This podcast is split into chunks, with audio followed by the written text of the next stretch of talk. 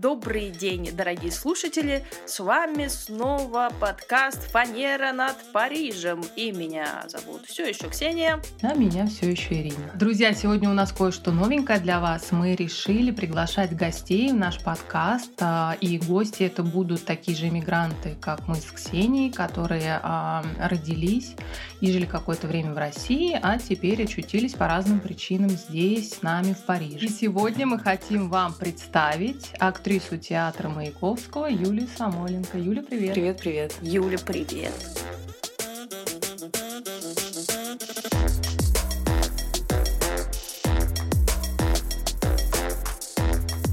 Привет, привет, девочки, привет всем. Ну, слово иммигра... иммиграция и, такой же, и такого же иммигранта, как мы, это очень страшно уже звучит, честно Страшно? говоря. Ну, конечно. Слушай, ну это гораздо лучше, чем э, как это был Великий Исход. Ну, Да, вот я который- говорю, что сразу Мне кажется, эмиграция как-то ну, более в голову приходит исход. белая иммиграция Да. и невозможность э, возвращения, и сразу становится как-то немножко не по себе. Слушай, ну они тоже все же возвращались, э, в смысле не возвращались, а убежали, э, ехали и плыли с мыслью, что когда-нибудь вернутся. У тебя есть такие мысли, что ты когда-нибудь вернешься? Или ты уже видишь себя здесь? Вопрос сложный. Конечно, есть мысли когда-то вернуться. Конечно, здесь пока еще только осматриваюсь, и так как это решение не было каким-то осознанным выбором для меня, то есть это было немножечко как снег на голову. Ну, Как сегодня сва- в да, Париже. Расскажи свою историю, как ты здесь оказалась. Оказалось, э, мой муж переехал э, по работе в Париж, и мы какое-то время, достаточно долгое, полтора года, жили на две страны, э, что для тех, кто пробовал, сразу ясно, что это очень трудно выполнимо. Да. Сложная история. И в какой-то момент пришлось... Ну, тоже я ненавижу вот слова «выбирать». Пришлось выбирать, семья или работа. Это звучит как-то очень пафосно и как-то не очень отражает э, реальность, мне кажется. Просто решила попробовать, а почему бы нет? А, Но так как я решила уже после, после того, как переехал муж, то решение было не подготовлено. То есть я не думала, как я здесь буду, что я здесь буду. Просто поехала и поехала. Был порыв сердца. Да еще не так просто, она не только поехала, у тебя же дочь. Да, мы Ещё поехали как бы, да. Меня Да, все мы поехали. Мы все поехали. Я поехала, она поехала. Он решил, и мы поехали. Да, он решил, и мы поехали. Ну, это вообще грустно звучит. Это звучит совсем грустно. Ну, нет, я думаю, что... Нет, я подумала так, что это интересный опыт, который я могу сейчас себе э, устроить Мгм. э, и проверить, как я смогу в этом адаптироваться, как я смогу с этим быть. Такой немножко себе челлендж Ну сделать. да. Слушай, а вот а, будучи а, активной актрисой сейчас, да, театр, по-моему, закрытый из-за... Нет, уже да? в Ну, России все открытый. открыто, А, уже открыто всё. 50% зала возможно. Это, конечно, классно, что они работают, и очень Ты тоскуешь. да? ужасно, Тоскуешь. ужасно тоскую, потому что я 15 лет работала в театре, 15 лет. Это очень много, это почти половина моей жизни. А, И каждый день практически выходила на сцену. Слушай, ну расскажи зрителям немножечко там а, про свои фильмы. Ты же еще и в фильмах снималась. Расскажи что-нибудь такое, которое Ну, на снималась это немножко типа в прошлом. человека я- амфибии, да, ну что-нибудь такое. Как ты чтобы- рассчитываешь, Чтобы все сразу, а, это она, чтобы можно было не гуглить, а сразу, да-да-да, мы ее знаем, чего-нибудь вот такое. Э, Ну, не знаю, кто, кто знает, я Юлия Самойленко. Мои работы в кино, их довольно много. А, Начиная с «Человека-амфибии», это ремейк, который снял Александр Атанесян в 2000 аж второ- втором году, но вышел он попозже. А, Где Где, были? ну и мы сейчас ничего. Я все хорохорюсь, как сейчас нормально. Там я играла Гутьеры. Потом были еще, еще была, был ряд киноработ. э, В глухаре там целая большая линия. Много кто вот, это вот, смо- вот этот сериал много кто смотрел. Там были хорошие моменты, были, были моменты такие попроще. Ну, в общем, это был целый процесс съемочный, довольно длинный, по-моему, на протяжении пяти лет мы это все дело снимали. Э, Да, но это, это, это большой-большой сериал с э, огромным там вводом действующих лиц. Но у меня была там постоянная линия, которая, к моему счастью, она развивалась. То есть было что там делать, потому что из э, плохой отрицательной героини, а я так частенько играю отрицательных героев, что мне очень нравится. Такой амплуа.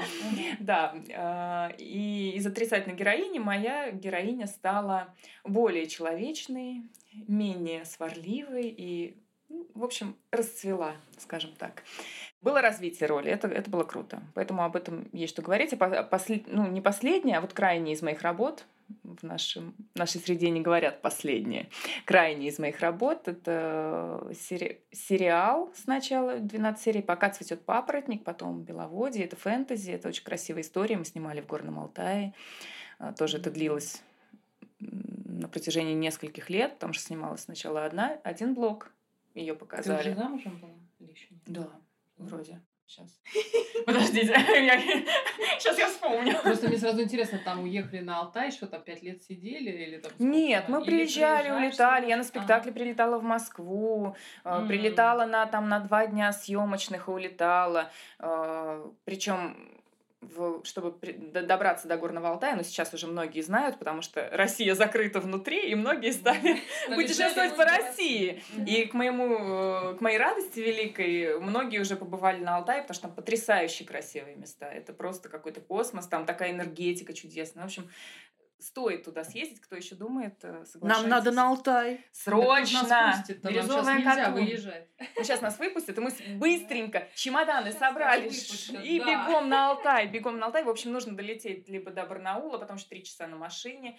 И э, такие длинные переезды э, ради одного или двух съемочных дней такое тоже случалось. Так что при- приезжали, уезжали, были в дороге и в пути. Слушай, а вот ты говоришь э, развитие роли в глухаре, то есть получается, что они не заранее прописали сценарий, а потом добавляли... и- Девочки, когда писался «Глухарь», ну, кто знает, э, те подтвердят, что это один из самых успешных сериалов, там, десятилетней уже давности, на самом деле. И писался он сначала как пилотная история, Куликов, который снял потом «Полицейский с Рублевки», там куча-куча-куча всего всяких сериалов, э, довольно известный сейчас. Ничего не Никто знаю. ничего. Девочки, как вы готовились, скажите, пожалуйста. Ничего не знаю. Вот. Нет, я готовилась. Я знаю, что в Беловоде играл Петров. Ну Все, вот, Саша больше Петров. ничего не знаю. Вот, отлично. Мы знаем Сашу Петрова. Ну, многие знают и Илью Куликова, который написал сейчас уже очень много киноисторий. А, тогда это была его первая, был его первый сценарий э, про полицейских, э, конечно же, на НТВ про полицейских, но там была история в том, что полицейские показаны не как-то не, не однобоко. Они тоже довольно объемные, у них есть плюсы, минусы, достоинства, недостатки, пороки и какие-то светлые стороны. Все это находится в постоянном движении и борьбе. Ну, как во всех каждом из нас в жизни, по большому счету. Наверное, поэтому эта история оказалась очень удачной. И пилот развили в полноценную, большую, большую, длинную, длинную историю. Которая по ходу Она переделывалась. писалась по ходу, но она не переделалась, она просто писалась по ходу. Они развивали, когда стало понятно, что запрос огромный, и зрители полюбили и героев и персонажей. А, Писалась, писалась, писалась. Потом хотели очень снять э, какой-то, когда уже Максим Аверин, который, не знаю, кто знает Максима Аверина, Максим Аверин прекрасный актер, на самом деле, который играл там главную роль. Он в какой-то момент сказал, я больше не могу, все, я, я, я сыграл уже здесь все, Мгм. я ухожу. Э, его можно понять, но вот все хотели как-то это дело продолжить, тоже писали какие-то возможности продолжения, но э, лучше иногда остановиться, мне кажется, что, собственно, и Согласна, случилось. А у меня вопрос. Вот э, ты говоришь о том, что у тебя отрицательные такие роли хорошо заходили в кино, а в театре какой амплуа? Тоже такой же? Очень разные и, и положительные, и отрицательные. Да и в кино я не скажу, что я играла только отрицательные роли. Просто они оказались моими, наверное, любимыми, моими фаворитами, потому Мгм. что отрицательные роли всегда играть интереснее. Потому что для того, чтобы получился Там не... что играть. Вот даже, даже не только. Нет, просто там есть о чем подумать, потому что э, для того, чтобы персонаж получился объемный, нужно оправдать то, что он делает. Негативные какие-то вещи нужно оправдать, и тогда получается воздух и объем в роли. А положительные как бы чуть-чуть Плоские, поскуч- да, поскучнее, тихонечко скажем. Ну, Скучнее Так оно и в жизни. Вот, поэтому были и положительные, и отрицательные, но эти любимые.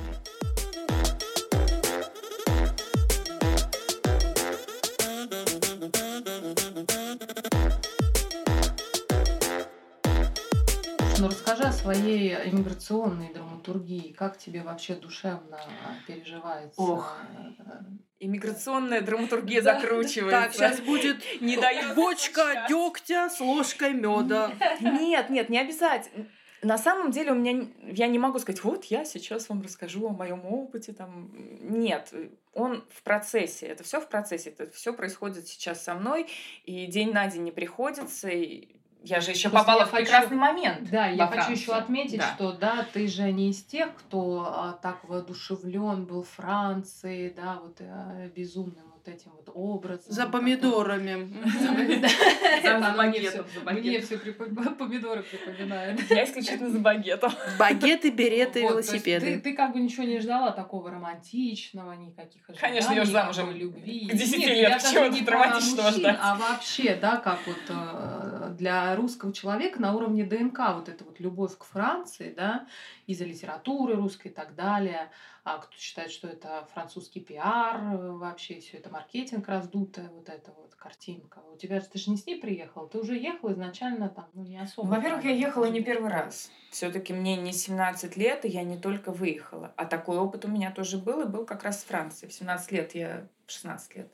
Я выиграла модельный конкурс Космополитен и приехала ну, меня пригласили в IMG Models, это довольно известное агентство, э, очень, надо сказать, хорошее, ну, во всяком случае, мой опыт с ними просто восторженный. А, я прилетела в 16 лет э, посмотреть, поработать. Ну, то есть они думали, что я здесь останусь, потому что я им была нужна. Но у меня были другие планы на мою жизнь. Я очень хотела быть актрисой с 12, поэтому с модельным бизнесом в 16 они немножко И сколько ты здесь первый раз тогда? Два месяца я здесь была. Два месяца я была и уехала, когда... Э, немножко сейчас будет вырвано все из контекста, потому что это был год поступления в театральный институт, окончания школы.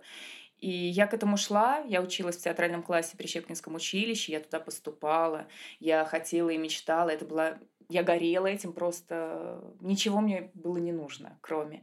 И вклинился вот этот модельный конкурс, то есть моя мама с модельным конкурсом, куда она за моей спиной э, отправила мою фотографию и сказала мне об этом, когда я уже прошла, э, куда я прошла, в полуфинал полуфинал, им надо было уже явиться. То есть фото уже мало, уже надо, как вы выглядите-то, собственно, целиком. Слушай, прям Франция, конвой по твоей жизни, вот я, выборы. Вот, на самом деле, да, это, это было а, одним из тоже из ключевых моментов, когда я принимала решение. Из всех стран, куда могли по работе перевести моего мужа, а его могли перевести в очень много, многие страны, почему-то оказалась именно Франция Опять и Париж. Значит, Может быть, это судьба? Так... Нет, вот она что-то тогда здесь не доделала. Я ничего тут не доделала. Я ходила, ходила, глазела на, на город, и, собственно, а, на этом все.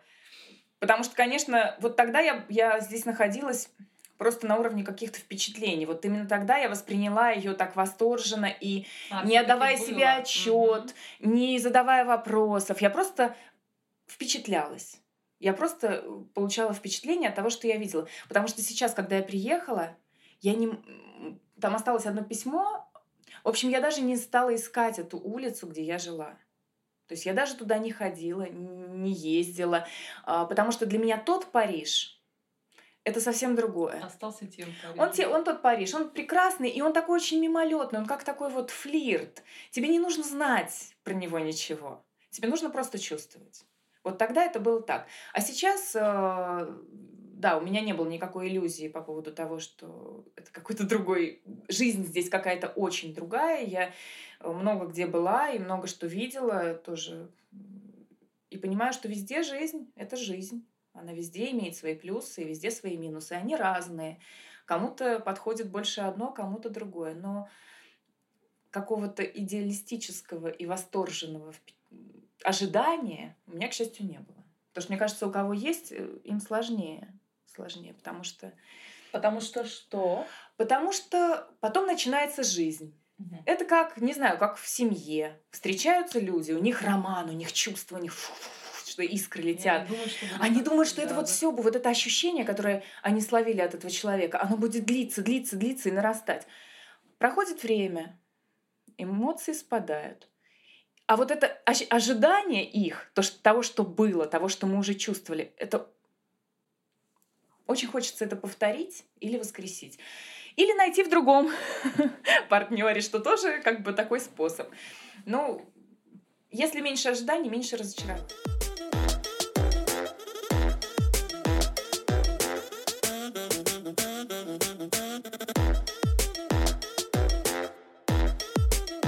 Главная, кстати, психологическая фишка иммиграции, да, когда ты едешь и чего-то ждешь, что сейчас тебе тут все, все дадут, все как бы классно, да, и потом такой облом, хлоп, а когда ты типа, ну, наверное, придется спуститься даже ниже, да, если ты там был директором а, заводов пароходов, да, то здесь ты можешь и булочку постоять, попродавать ради чего-то. И нужно это как бы понимать, что здесь тебя уже никто не примет на том же уровне. Вот, кстати, вопрос к тебе.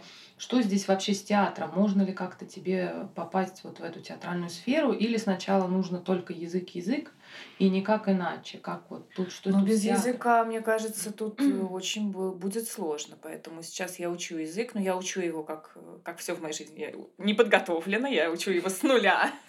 Как бы. И не знаю, я буду смотреть. Но с- я еще раз повторюсь, что я приехала в очень классное время. Я попала же ровно в пандемию. Я приехала в январе, а в марте все закрыли. Закрыли буквально все. Закрыли театры, закрыли стажи театральные, закрыли все закрыли. Что это длится до сих пор. Поэтому какого-то своего впечатления о театральной жизни Парижа я не успела составить. Я была на одном спектакле, по большому счету, на одном. Это было очень интересно, но этого крайне мало для того, чтобы сделать какой-то для себя вывод. Я очень хочу э, посмотреть, как работают здесь. У меня есть од- однокурсница, с которой мы учились в ГИТИСе. Она парижанка, она работает здесь по, по профессии. И мы с ней много дискутировали насчет разницы а, французского и русского искусства. А, Вот мне хочется составить свое мнение, поэтому я пока ничего не могу сказать о Ну, театральной просто среди русских Парижа. вообще бытует мнение, что здесь театр, как и балет, в общем-то, никакой. Пока я не увижу своими глазами, я ничего не могу сказать. Я не, ну, не могу вешать ярлыки на то, что я еще не видела. То, что я видела, это был один спектакль, это было крайне интересно. Но это был довольно такой специфический жанр, я в нем не работала. Но мне было бы очень интересно попробовать поработать в таком жанре, потому что я знаю, допустим, что с драмой я уже сталкивалась, и я любим, умеем, практикуем. Все это делается Но как здесь драму как-то так обходят, да? Ну почему? Я думаю, что, не знаю, может быть, нету спроса. Ну, не знаю пока. Надо посмотреть. Я, например, на- до сих пор помню, что я ходила на спектакль. Есть такой французский актер э, Устер. Э, Он играл один э, Камю, да? Камю Мгм. Чума. Вот это было очень сильно. И он, кстати, по-моему, за него и Мольера получил. Очень было сильно, кстати. Мне очень понравилось. А Жюльен, вот э, Надо когда тоже ему об этом э, говорю, он когда- обплевался Если жизнь уже. вернется, обязательно сходить на что-то французское, потому что я всегда здесь хожу, только если русские приезжают, балет, театр. Тут как все ломились на дядю Ваню, невозможно Ваня, было да, билеты купить. Отлично Да, прошел. И тоже большой вопрос, почему так мало... Ну, у меня нет на него ответа. Этот вопрос сейчас будет в космос, потому почему так мало спектаклей приезжают. Мы с театром ездили по очень многим странам и очень многим городам. И мы ни разу не ездили в Париж.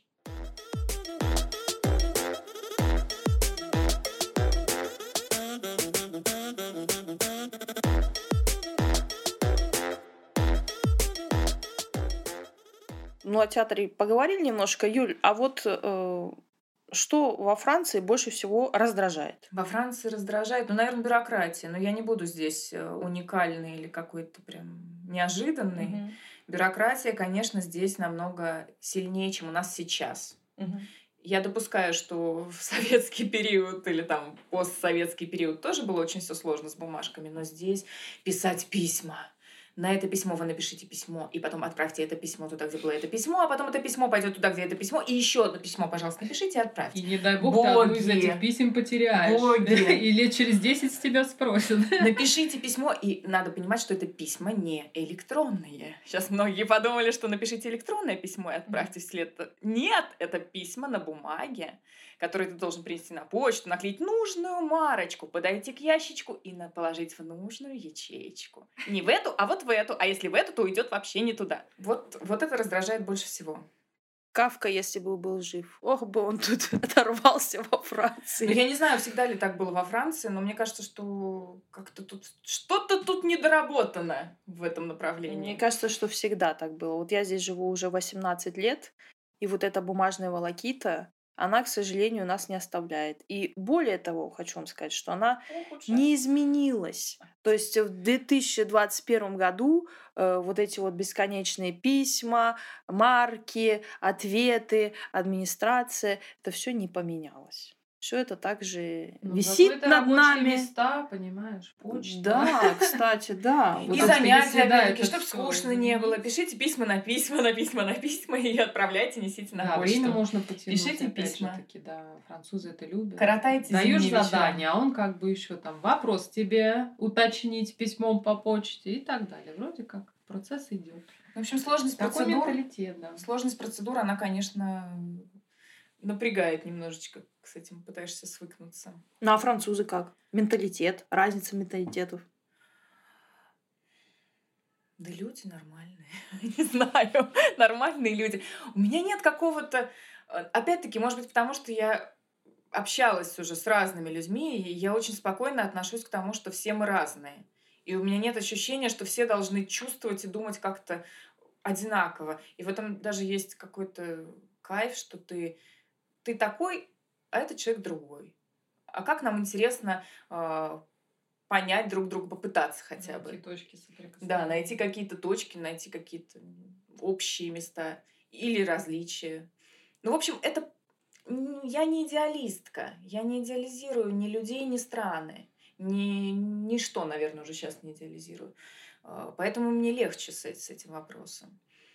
Ну, я думаю, что вот э, у меня просто муж русский, у меня еще тоже как бы мне легко в этом смысле. Но я думаю, что, наверное, э, дамам, которых мужья французы и девушкам, наверное, им очень интересно живется, потому что действительно мы очень-очень разные.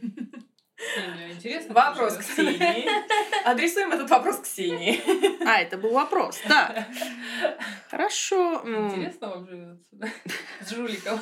Слушай, ну, Интересно, конечно, но я не знаю, у меня какое-то такое, знаешь, уже отношение к Франции не как к какой-то чужой стране, да? Нет, как говорят. Лет. Да. Чужой стране, да. Э, я не знаю, вот был такой фильм э, «Чужой среди своих, свой среди да. чужих». Вот я, наверное, себя вот так характеризую. Потому что... Там, ни своя, ни здесь. Да, и я, я считаю, что это вот одна э, оборотная сторона моей э, медали, да, так скажем, проживания здесь. Опять же, я не скажу, что я выбирала сюда прямо приехать и всегда стремилась. Э, приехал, так получилось. Осталось, так получилось. Но я не воспринимаю Францию как э, какую-то вот э, действительно за границу. Ну, какая же для меня она за граница?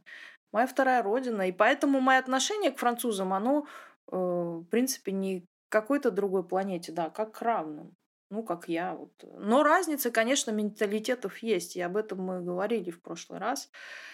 Какие-то очевидные вещи э, для нас менее очевидные. Мы вчера опять с Жюленом обсуждали вопрос бюджета, вопрос денег. Э, и когда мы сказал, знаешь, говорю, во Фран... в России есть такое правило, Ира про него говорила, Какое? зарплата мужа идет бюджет семьи, а, а зарплата жены а, идет жене. Да. Ну, не то, что правило. Жюльен, бедный, он аж поперхнулся, понимаешь, от такого расклада. Он говорит, как? Я говорю, да. И понимаешь, вот когда ты... Сказал, что это шутка. Опять в России тоже не во всех семьях это работает. Э, потом, например, мы не говорим о политике. Это мы тоже нас... слушаем. Слушай, французы тоже... любят говорить о политике. Ты знаешь, не всегда. Не всегда, потому что это почва для конфликтов, а французы не конфликтные люди сами по себе. Они не конфликтные люди. Они... Нет, ну о политике можно и не конфликтно разговаривать. Нет, просто... с некоторыми личностями нельзя. Про себя с мужем? Да. Вот мы как бы вроде тоже, он не француз, и у нас тоже разговоры о политике заканчиваются прямо баталией. Так вот, хочу подытожить. Я хочу сказать, что я просто ищу постоянно эти общие точки соприкосновения, и э, я не рассматриваю себя как вот э, вы французы, а я русская. Я вообще не знаю, кто я. Ну, я как бы говорю, что я русская, да, но вот этот э, вопрос личностного определения какого-то национального, он достаточно сложный для меня. Потому что, объясню, когда я приезжаю в Россию, когда общаюсь сейчас, там, не знаю, с своими друзьями, да, которые там остались, со своими одноклассниками, есть масса вопросов, ну, которые я вообще не понимаю. Ну, вот это сложно. Поэтому, когда я приезжаю в Россию... Слушай, ну, наверное, такая же разница, и если ты в одном городе живешь, там, в Москве, грубо говоря, а другой в Питере там, или в Краснодаре. Я думаю, я думаю что это больше разница, потому что я даже могу сказать, я не была год в России в связи с пандемией. И я очень хочу приехать домой, но я, честно говоря, у меня есть такое ощущение, немножко я боюсь, как я восприму. Потому что я понимаю, что сейчас я уже вижу э, жизнь Франции и чуть-чуть к ней начинаю привыкать. И мне немножко страшно. А как, как я буду чувствовать себя, приехав в Россию? Я очень понимаю, о чем ты говоришь, что и не тут, и не там. Мне это очень напоминает чувство, когда я уехала перв... на первые свои съемки на два с половиной месяца на Кубу. Мы снимали как раз «Человек-амфибия». А у меня тогда была первая любовь до отъезда. И это было, ну, прям очень сильные чувства, там фантастически, взаимно, все замечательно. И тут я уезжаю на два с половиной месяца, а мы знакомы два месяца.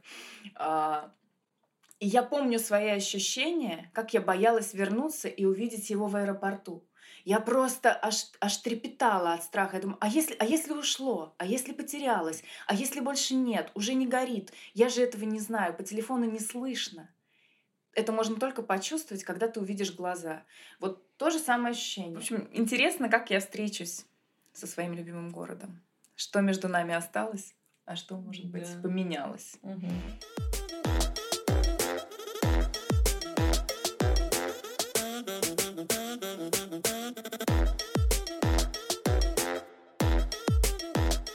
Кстати, я вчера думала еще, случайно разговаривала э, со своим агентством по маркетингу, и мы обсуждали вопрос э, о том, что даже если ты очень хорошо интегрировался во французское общество, вот этот вопрос принятия, если он важен для тебя, есть такие люди, как Жюльен, например, ему вообще все равно, что про него думают люди, настолько уверенные в себе, что ему вообще да. как бы по барабану.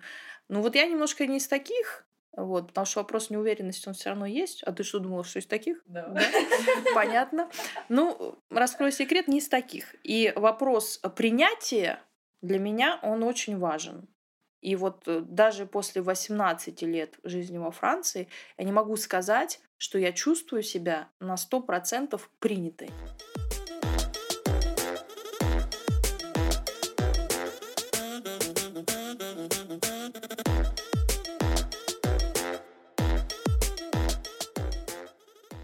Получается, я приехала...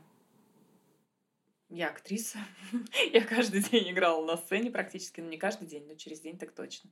Снималась в кино, я приехала в страну, где меня никто не знает, где я не знаю языка, и мое общение с людьми даже на бытовом уровне сопровождается жестами, улыбками и каким-то попытками, а поймите а меня хоть как-нибудь. попробуй. Не, это видно. видно, видно. А, и подключается... Слушай, это, это на самом деле проработка. Анекдот. Э, встречаются две дворняжки, и одна другой. А в Союзе я была баллон. Да, да, да. Вот и мы тогда. Но опять-таки... я была всем. Это, это классная проработка, на самом деле, для себя. Потому что э, если к этому относиться... Ну, то есть это учит тебя не относиться так серьезно к себе и к своим каким-то достижениям. Что да, в том, там, на том этапе это было супер важно, это было супер классно. А сейчас немножко по-другому. Такая адаптивность вырабатывается. Мне она очень нужна. Я не адаптивный человек. Я как раз, я да столько все... сейчас прорабатываю вещей, которых я бы никогда не стала прорабатывать. Оставь, останься я в Москве и никуда не прыгай. Да. какую-то Позитивчик. Это позитив. Ты знаешь, с, так, с, так. с такими же чувствами, мне кажется, вот все, ну я же в офисе работала, очень, я всю жизнь работала в офисе. И у меня одна из а, подружек вышла замуж за человека, который очень далек из офиса. И он все время спрашивал как бы ее, как вы вообще вот это все раздули, как вы работаете, он никак не мог а, воспринимать серьезно вот эту офисную жизнь. И когда она мне об этом рассказала, я вдруг задумалась, а может быть действительно так и есть, потому что для меня дальше офиса не существовало вообще ничего, все остальное как-то учителя какие-то, какие-то, да, государственные там служащие, это все не то, а у нас корпорация, мы белые воротнички, и должно быть только так. Если иначе, то уже что-то неправильно, как-то не так. То есть я бы не могла, да, в Москве вдруг решить, я ухожу в фотографы. То есть для меня я видела только, да, какая-то офисная карьера. А когда вот все это, ну и декрет мне в том числе помог переосмыслить, ты вдруг понимаешь, что за, эти, за этим есть еще какая-то интересная жизнь, что ты можешь и это делать, и то, и то, и это одинаково хорошо, да, как бы. И действительно ты открываешь глаза на, на мир шире, и ты понимаешь, что мир гораздо, гораздо больше, что за этим еще что-то существует, и ты так, вау, ничего себе. И реально вот иммиграция как раз помогает тебе вот это вот переосмыслить и понять.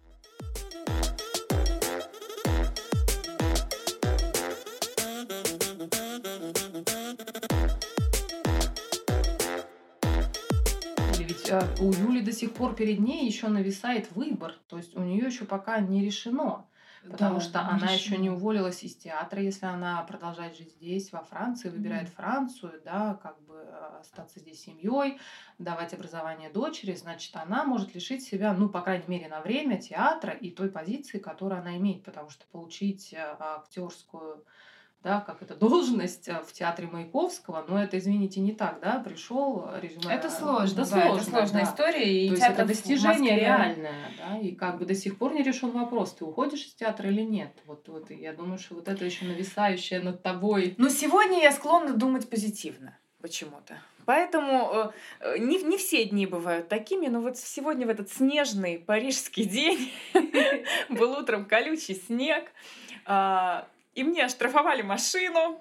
Мы еще не знаем, кстати, как. Надо посмотреть. Что-то мне там повесили какой-то красный значок. Но дело не в этом. Дело в том, что э, да, я проработала в этом театре много лет, и я ему очень благодарна. Я очень люблю это место, но как любит дом.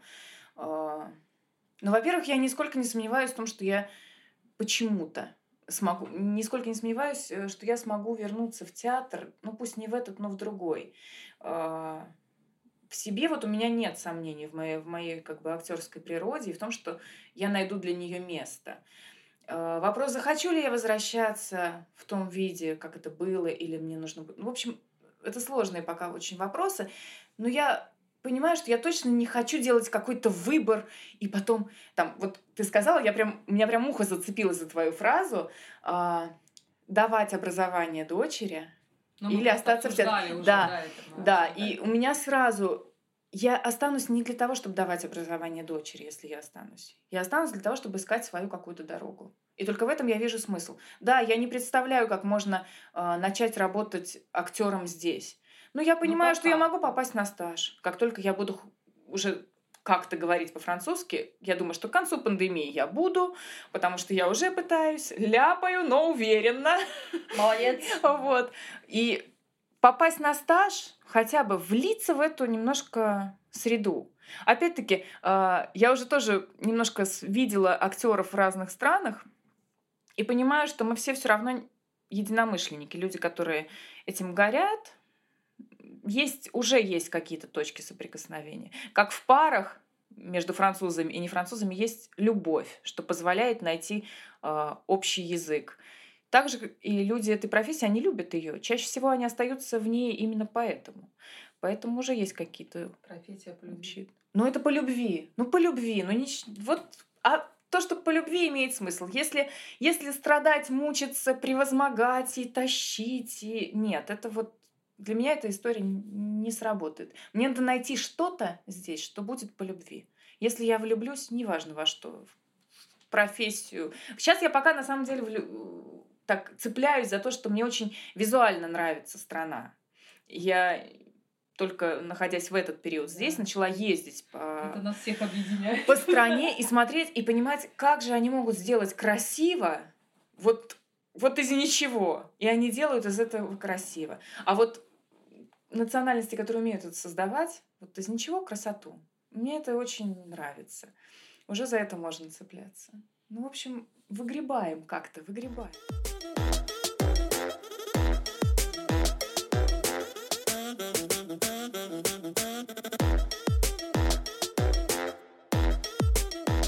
что, друзья, нужно, наверное, нам встретиться через год и спросить, как дела у Юли через год будет. Давайте, давайте, мне ужасно любопытно. Как же у меня дела будут через год? Как у нас у всех будут дела через год?